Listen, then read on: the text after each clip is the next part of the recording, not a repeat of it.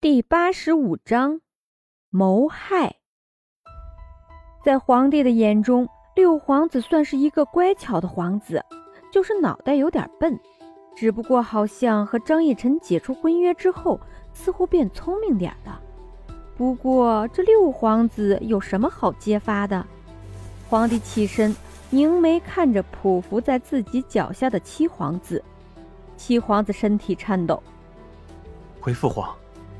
儿臣要揭发六哥想要害弟弟。坐在床上的贵妃娘娘眼睛瞪得大大的，看着七皇子，心中有点害怕。不会说的是他的孩子吧？你哪个弟弟？皇上有点迷糊。整个皇室十几个皇子，他说的是哪一个？父皇，是贵妃娘娘刚生下来的皇帝。胡闹！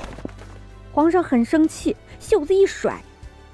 父皇一定是不会相信的，但这就是事实。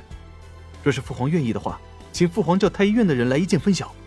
那个要给小皇子洗漱的水，可是被人放了毒药的。只要太医院的人验一验就知道了。皇帝点点头，准了。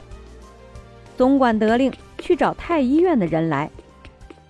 坐在床上的贵妃娘娘看着那远去的总管，脸上露出担心的神色。皇上，是不是真的有人要害我的孩子？爱妃莫急，要是真的想要害你的孩子，朕一定会好好的罚他。将贵妃娘娘拥入怀中，轻轻抚摸着贵妃娘娘的发丝。等所有的太医都到齐了，七皇子还没跟皇帝说要验什么。七皇子，不知道。您要让我们验什么东西呢？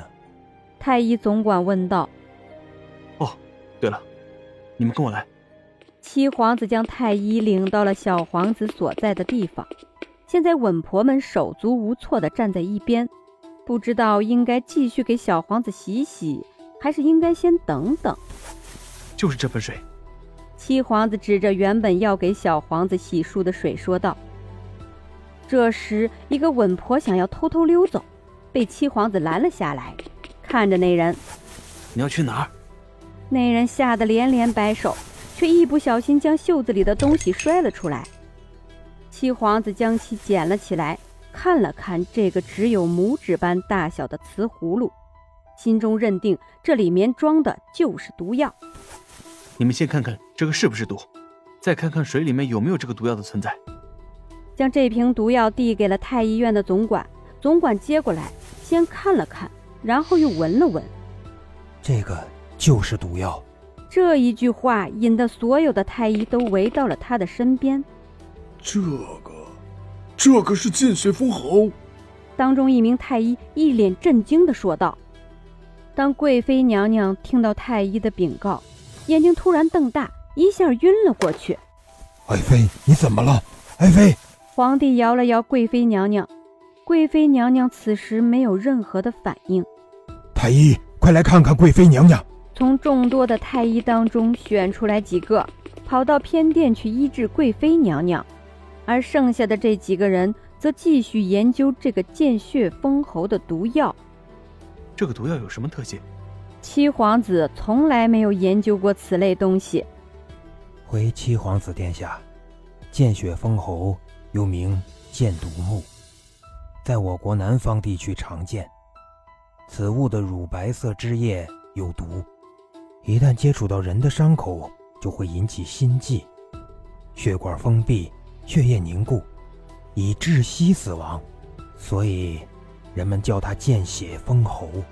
解释的还算清楚，但是七皇子还有一个疑问：为什么这个见血封喉是粉末？七皇子看着太监总管手上的那个小葫芦，刚刚看的时候里面是粉末，而太医所说的见血封喉则是乳白色的液体，会不会是这些太医弄错了？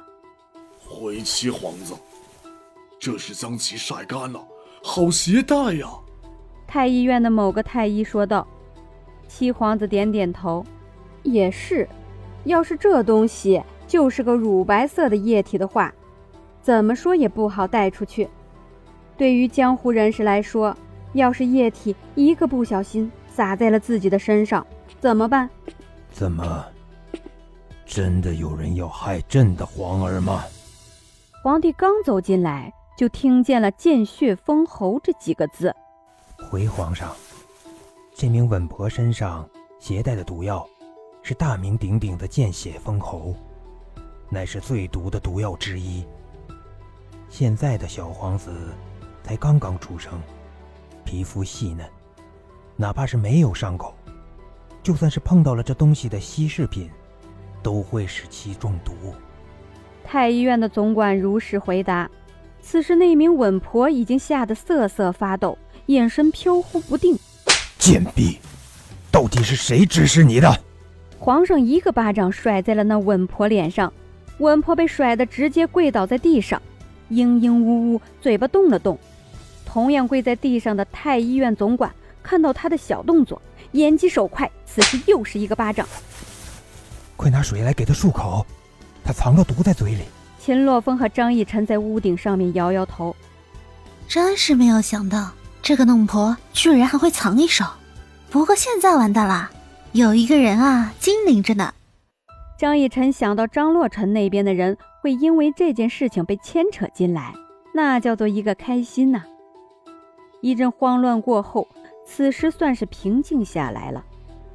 太医院总管弄了一块纱布塞到了稳婆的嘴里，稳婆恶狠狠地盯着太医院总管，就这样被识破了，不能自杀。